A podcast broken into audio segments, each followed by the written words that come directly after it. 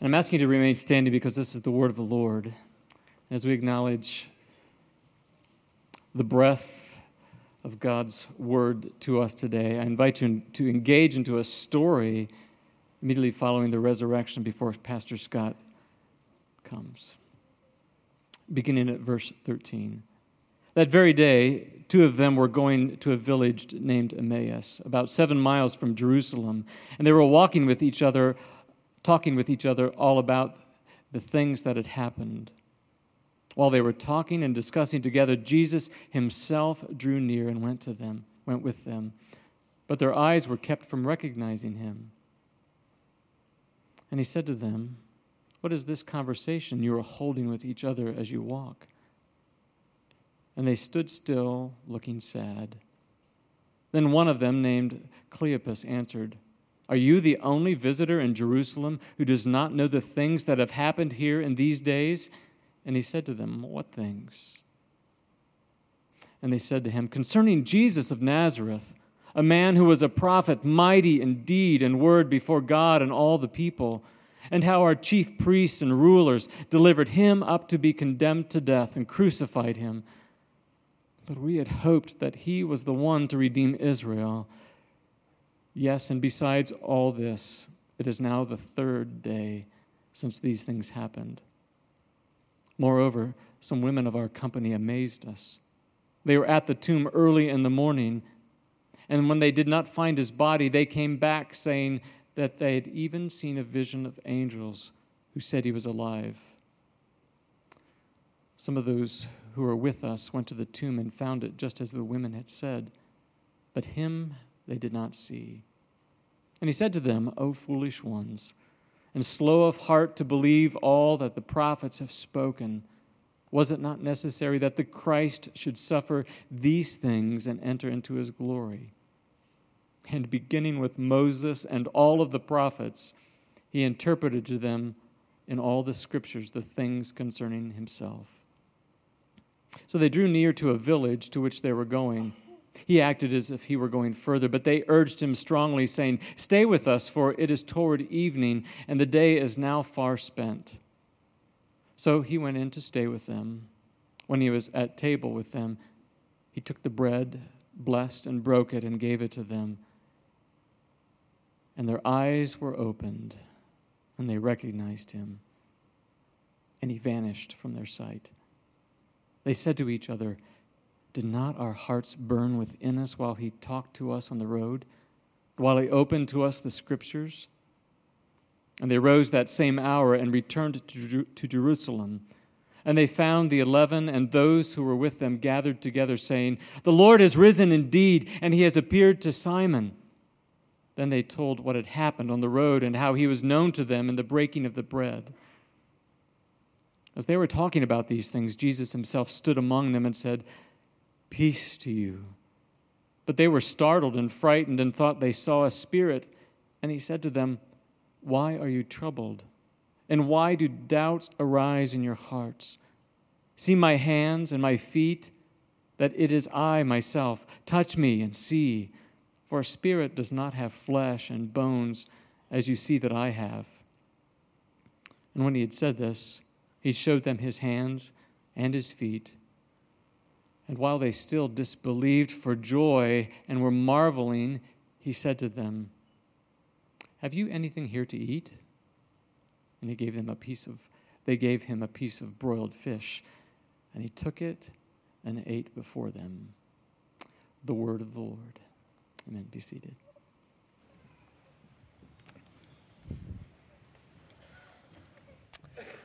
Well, I am thankful to Dean for reading that for me. My voice, uh, I've been fighting a cold all week, but I've got my cough drops, I've got my water, I've got my Kleenex, and I've got my asthma inhaler, and I've got Jesus. So here we go. Let me pray for us uh, as we begin. Father, it is a glorious day to think about that glorious day when you saved us from our sin.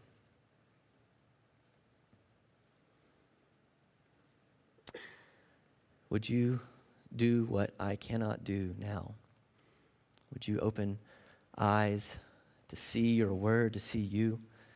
Would you open hearts to receive it and believe? Would you use me, a weak vessel, for your glory? In Jesus' name, amen. The entire city of Jerusalem was in upheaval. It, it, it had been busy for a couple of weeks, especially leading up to Passover, but the last three or four days had been chaotic, terrifying, and confusing. Which is why this man's question seemed so unbelievable. He had clearly come from Jerusalem since he had caught up with them on the road to Emmaus. But to ask what they were talking about seemed absurd. His question had literally stopped them in their tracks. Instantly, it was like all of the events over the last few days flashed through their minds, and they were consumed with sadness. Screaming crowds calling for Jesus' death, just days after what was basically a parade. There was all the commotion at the temple when he had tossed tables and driven the money changers out. If you weren't there, you still heard about it. It went viral. Then there were people who had been blind or lame just a few days before, and they, they had been healed. All week, it had seemed like kids were singing and skipping through the streets, but the religious leaders were especially irritated.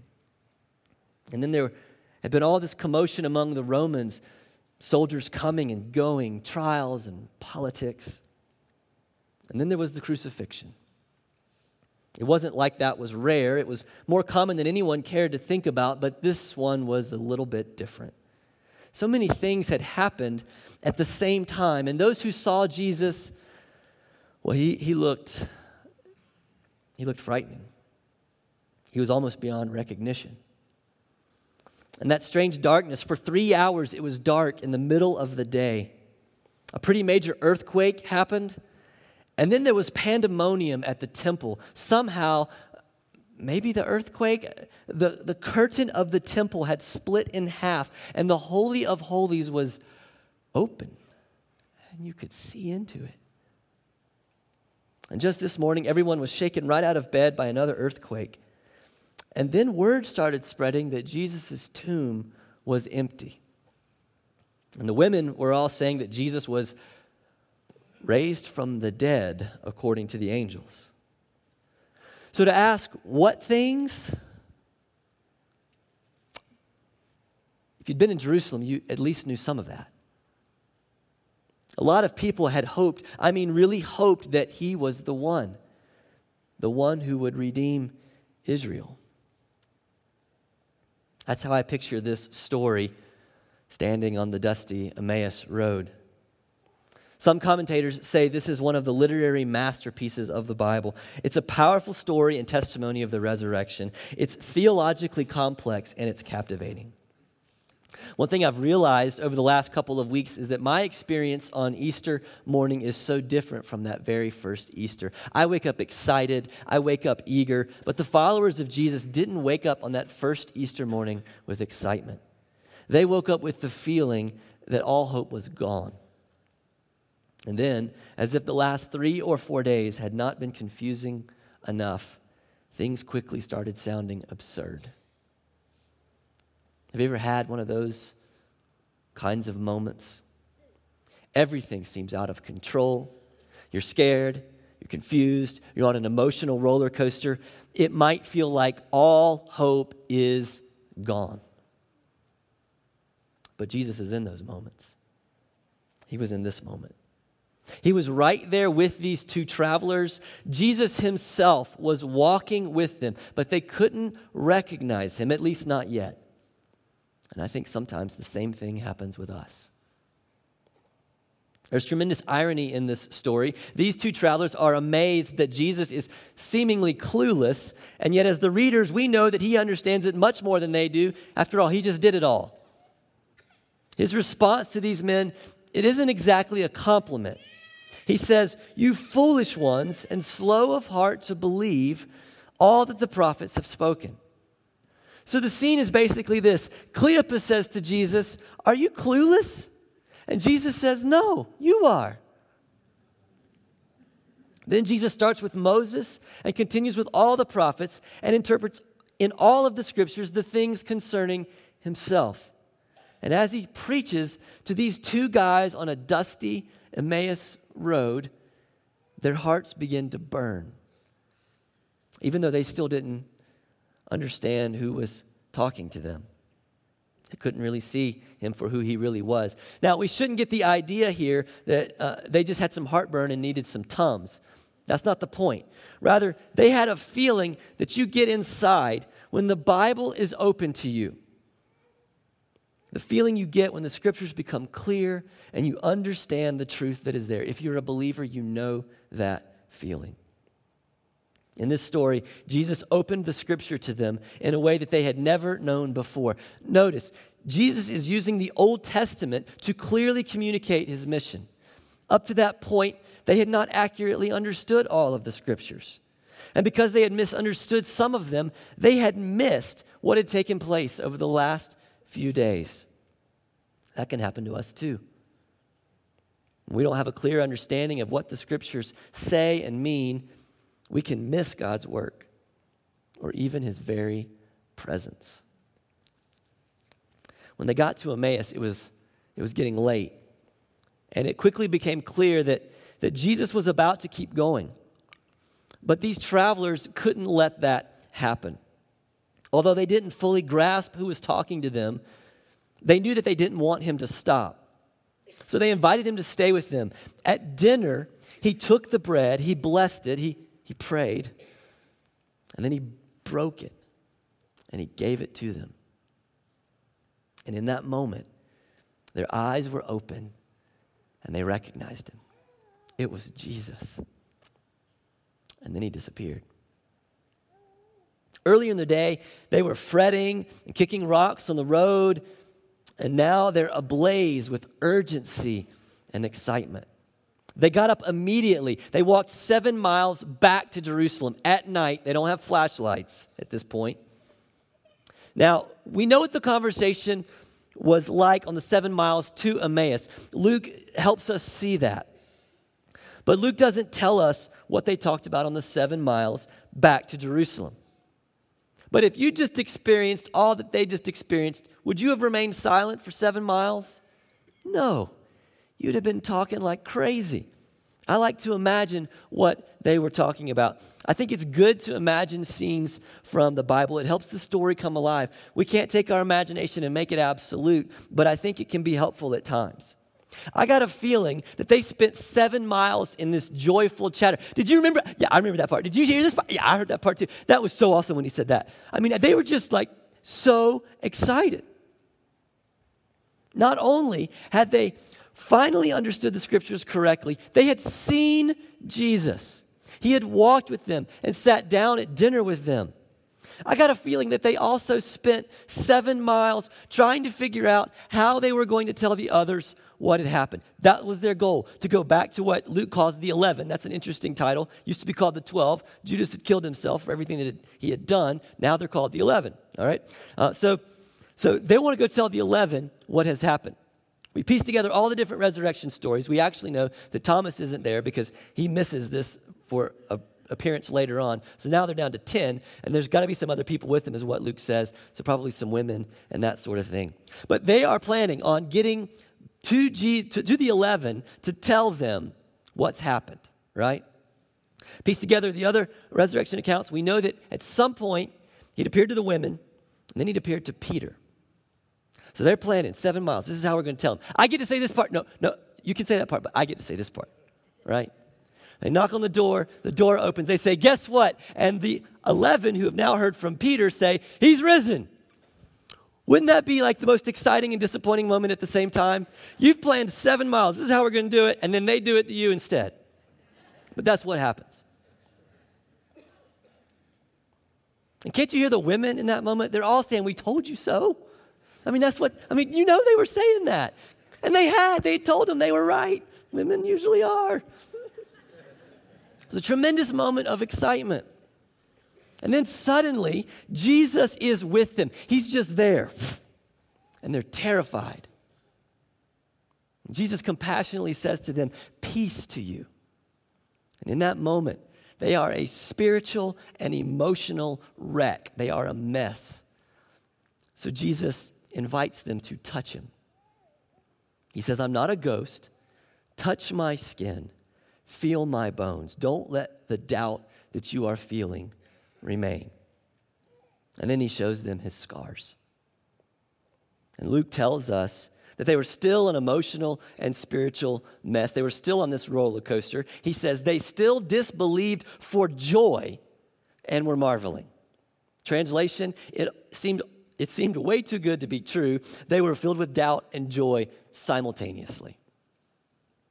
And then, just to make sure that everybody gets that Jesus is flesh and bones, he asks them for some fish. Now, picture them handing him a piece of fish. I picture it this way their hand has to be shaking, right? It's an incredible, wonderful, incredibly complex story that should deeply encourage us and it should make our finite minds hurt. Consider some of the theological truths that are in this story. First, divine sovereignty and human responsibility. Divine sovereignty meaning absolute dominion and power. God has the absolute right to do all things according to his own good pleasure, and he does. But there's human responsibility as well. Do these verses in the exact same passage, do they fit into your theology and your understanding of Scripture? 24, 16. But their eyes were kept from recognizing him. 24, 25. O foolish ones, Jesus speaking, and slow of heart to believe all that the prophets have spoken. 24, 29. But they urged him, they urged Jesus, saying, Stay with us. 24, 31. And their eyes were opened and they recognized him. Luke has absolutely no problem telling this story this way because he knows that all of this is true. Their eyes were kept from recognizing him. It doesn't say they didn't recognize him, it says they were kept from recognizing him. In Greek, the words are a divine passive, which means Luke wanted us to realize that God was keeping them from recognizing Jesus. They had eyes to see, but they could not see. And yet, Jesus holds them completely accountable for their blindness. He says they are slow of heart to believe. And he tells them that they have failed to correctly understand and apply the scripture. They had read the Old Testament selectively. They had cultural blinders and they missed key truths about Jesus in the Old Testament. They accepted the passages that spoke of glory and victory, but passages like Isaiah 53 spoke of salvation coming through suffering. Jesus said they had failed to understand and believe these passages. And then they're asking Jesus to stay with them, even though they don't grasp who he is. Now we need to make sure that we don't understand what's happening here. Verse 20, uh, that we don't misunderstand what's happening here. Verse 28 says, He, being Jesus, acted as if he was going farther, but they urged him strongly, saying, Stay with us. When we read that, we should not picture Jesus doing some really bad acting job. Okay, I'll stay. He's going to keep going. That's his intention. They strongly urge him, Stay with us. And he does. Had they not invited Jesus to stay with them, he would have walked on and they would have been left in their blindness. So Jesus, revealing himself, came through their invitation to him. Does anybody need some Advil besides me at this point? In our human understanding, these truths don't seem to fit together, but they do. God has all right to do his good pleasure, and he always does. Nothing catches him by surprise. Human sovereignty, or uh, divine sovereignty, human responsibility, both of them are in the Bible. Nothing catches God by surprise because he's predestined and fore, foreordained it all. God is not up in heaven watching all that is taking place down on here on earth, wondering what will happen next. This is not some movie that he doesn't know the end to. He's not some distant deity that's just kind of made everything and now he's just standing there seeing what's going to happen. He's planned it. He knows what's going to happen and he's carrying it out. But we are accountable. If any one of us sins, or messes up, or misses his work, his hand in a situation today, we are responsible for that. We are accountable for that. He knows everything that's going to take place today, it's in his plan. And yet, we are responsible for how we live and respond. These two truths, I think, help us understand how desperate we are for grace and how amazing grace is. I find great comfort and great humility in these two truths put together. These, two truths are what compel Matt and Laura uh, to go to Papua New Guinea. They're leaving America to go to Papua New Guinea. What are they trusting in? The sovereignty of God. He can protect them there, He can provide for them there, just like He can here. He's in control. Why are they going? Human responsibility. There are people in Papua New Guinea who need to hear the gospel, and they feel the weight of the Great Commission on them, and they're going. When we insist that everything in Scripture fits into our logical box, we end up missing Jesus. We forget that God's ways are above our ways. We forget that our minds are broken. His mind is perfect, His mind is more powerful than we could ever fathom. Our minds are not. We should not be able to fully comprehend all that God is and all that God does because we are broken, sinful people. Our minds are not like God's mind. And in America, we love to make our minds superior. And God has to fit into our little brains. He's too big to fit in our brains. So, hum, divine responsibility, or divine sovereignty and human responsibility, they can be laid side by side. He's in control, but we are accountable for our blindness, we are accountable for our sin. Much more could be said, but I want to point out some other truths as well. But let me just say that I find great comfort and true humility in divine sovereignty and human responsibility. I can wake up each day and I can know that God is in control. Romans 8 28 says that everything that happens to me as a believer, even God willed blindness, will ultimately work for my good. These two guys were blinded by God so that they could learn about God, so that they could truly see and believe in God. Let me say that again. These two guys were blinded by God so that He could open the scripture to them, so they could learn about God, so that they could truly see and believe in God. God, who is holy and good beyond my comprehension, will not allow anything to separate me from his love in Christ Jesus our Lord. Neither death, nor life, nor angels, nor rulers, nor things present, nor things to come, nor powers, nor height, nor depth, nor anything else in all creation will separate us as believers from seeing him and being with him. Romans 8 38 to 39. Some of us, it's hard to hear divine sovereignty. It's hard to make sense of our lives. It's hard to look at a loved one who doesn't believe and filter that through some of this theology. I've got some loved ones who don't believe. Most of you do too. Could it be that the blindness currently will help them learn about God? So that they can see and believe in God. That loved one, my loved ones, they're accountable for their failure to believe. They're accountable for their sin. But our all good and completely holy God is still working. He saved the thief on the cross. He went to the cross to secure my salvation, to secure our salvation. And as He's securing our salvation, He's giving it to one who's about to die. The thief on the cross had lived his entire life as a sinner. And in the final moments of his life, his blindness became sight. We can trust God. We can trust God. Second bit of theology I see in this passage is the purpose and use of the Old Testament, uh, more broadly, the nature of Scripture.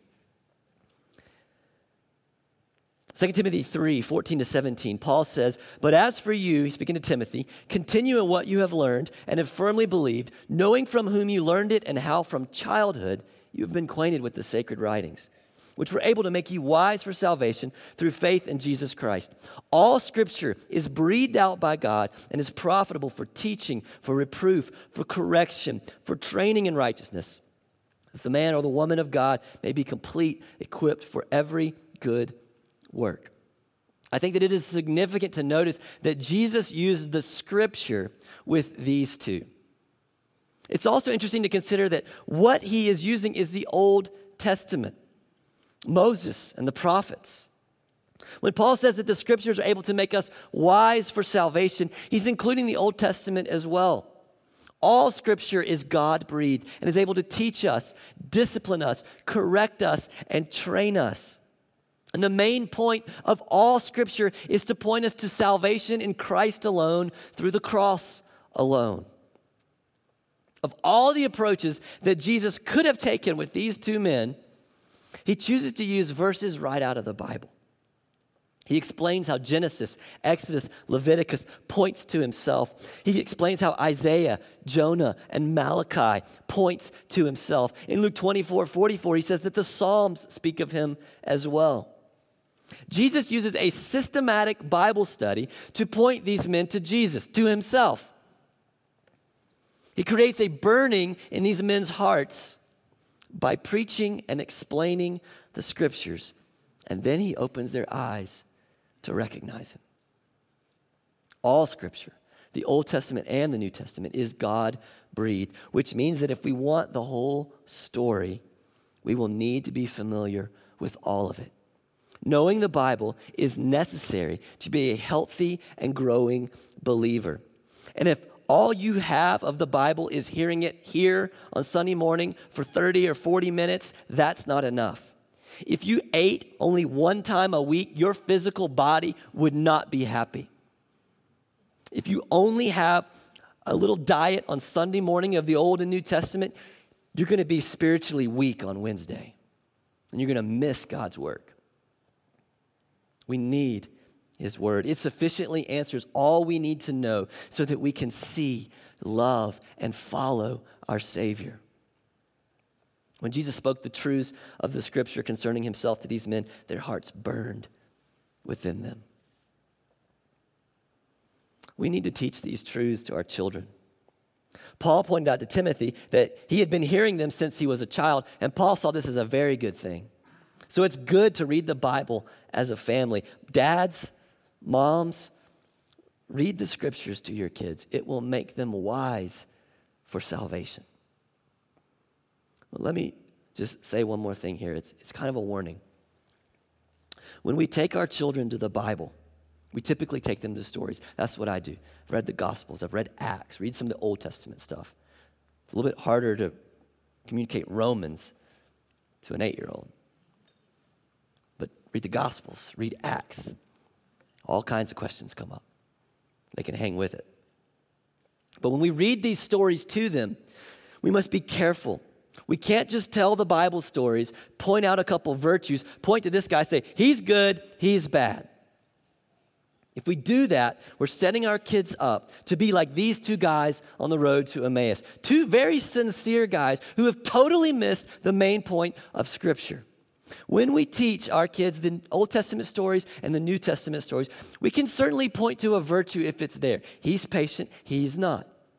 But we must make sure that we point to where that virtue comes from and how their Savior expressed that virtue perfectly on their behalf and for the glory of the Father. We need to make sure that our children realize that godliness doesn't come from just deciding to do the right thing. Godliness comes by falling before the cross and saying, I need you. I can't do this without you. And the fruit of the Spirit will come once they've done that. And they're going to have to do that over and over because that's what you and I have to do over and over. Is go back to the cross and say, I need this. Final bit of theology I'll point out to you in Luke 24. There's more there we're just not even going to be able to get to it. So you could keep reading and thinking about these things. Final one is the nature of the resurrection, Jesus' body and our future body. Nature of the resurrection. The most obvious point here is that Jesus was not a ghost.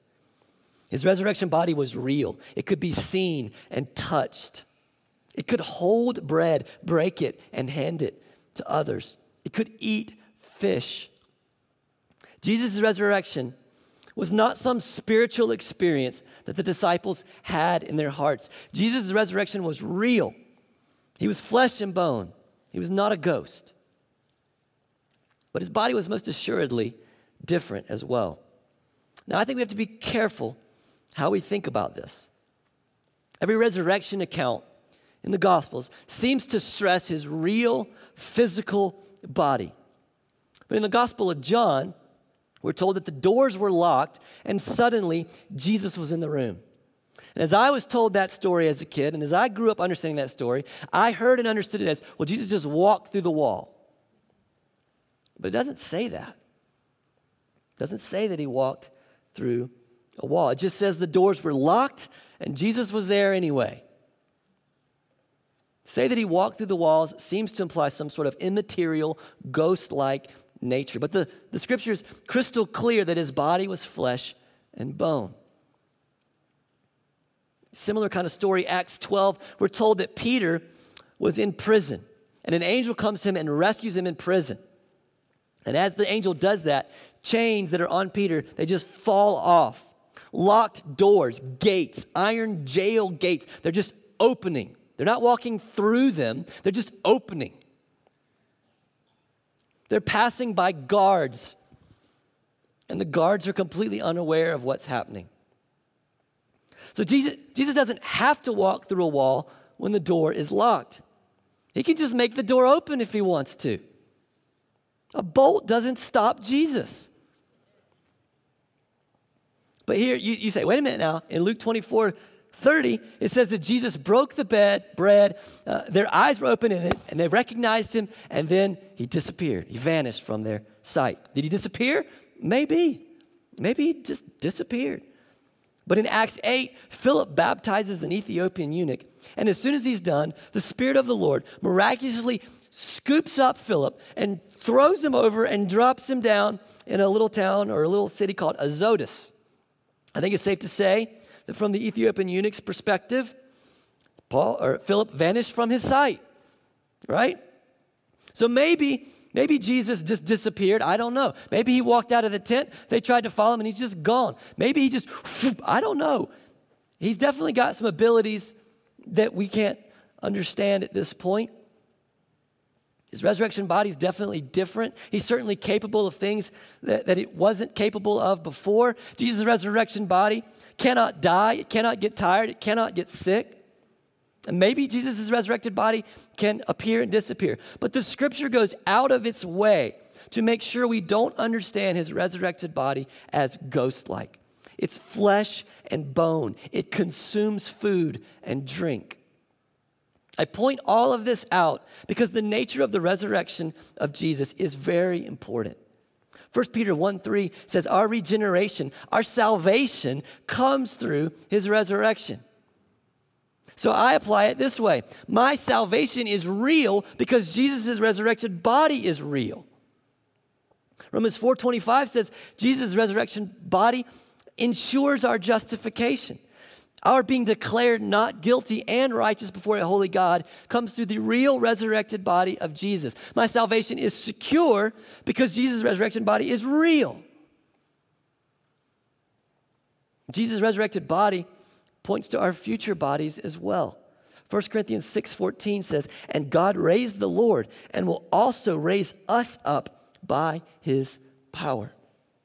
Jesus died and rose so that we could be raised. And when we are, we will be real. And cancer won't kill us. We won't ever get sick again. I won't need cough drops anymore. Jesus died and rose again to secure our resurrection. He values our physical bodies. Some of you need to dwell on that and apply that. Some of you don't like your body. Jesus died for your body. He's going to resurrect your body, and yeah, He may improve it a little bit. But we're going to recognize each other. That means my nose is probably going to be the way it is in heaven, the way it is now. That's okay. Because I'll be so focused on Jesus, I won't care about my nose anymore. And you won't either.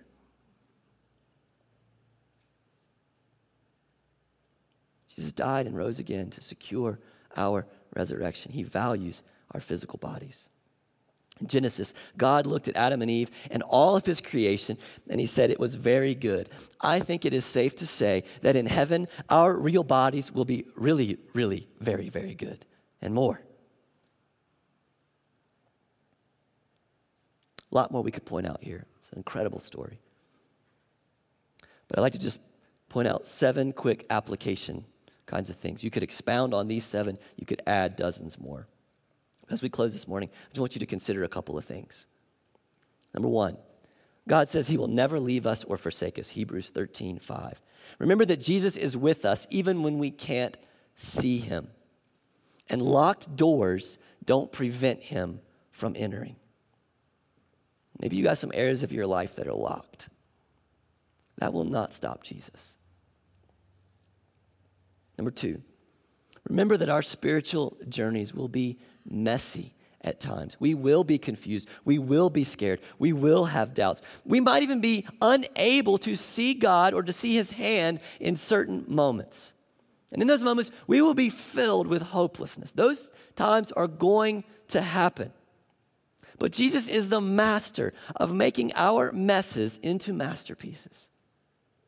He's not a distant deity who prefers for us to just work everything out, work all our own issues out apart from Him.